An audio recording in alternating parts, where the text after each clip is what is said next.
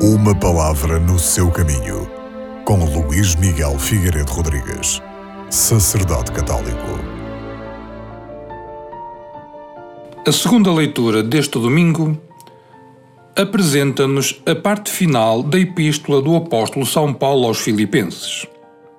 O Apóstolo Paulo tinha acabado de receber, na prisão, por parte dos cristãos de Filipos, uma ajuda económica muito grande. Em resposta, lembra-lhes que viver na opulência ou na miséria, de si, nem é virtude nem é defeito. O valor destas diferentes circunstâncias é proporcional ao espírito de desprendimento ou apego de cada um aos bens materiais. Em qualquer das hipóteses, partilhar e distribuir o pão por aqueles que morrem de fome é um dever a que, sob pretexto algum, não nos podemos furtar.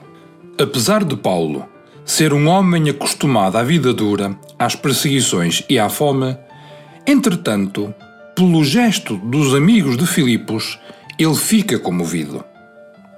É que os que se dedicam à pregação do Evangelho continuam a ser homens e mulheres sensíveis à ingratidão como também às manifestações de apreço e de amizade.